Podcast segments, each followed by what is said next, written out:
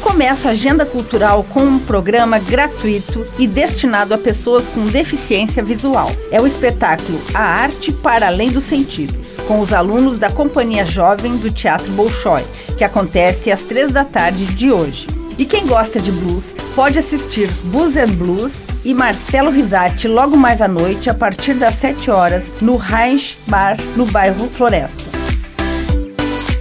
Também hoje, às sete e meia da noite, no Galpão da Plage, tem a abertura das exposições coletivas Origens e Entre Diálogos. E no Galpão de Teatro da Jote tem o Solo de Dança, A Pequena Monstra, O Retorno, de Letícia Souza.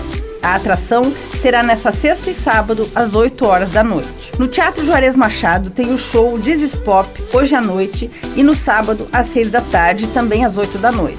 Ingressos no site eventbrite.com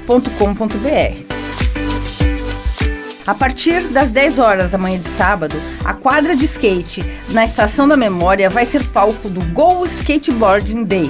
Também às 10 da manhã tem Sábado Cultural com a contação de histórias na Biblioteca Pública Rolf Colim. E a tarde de sábado está recheada de atrações.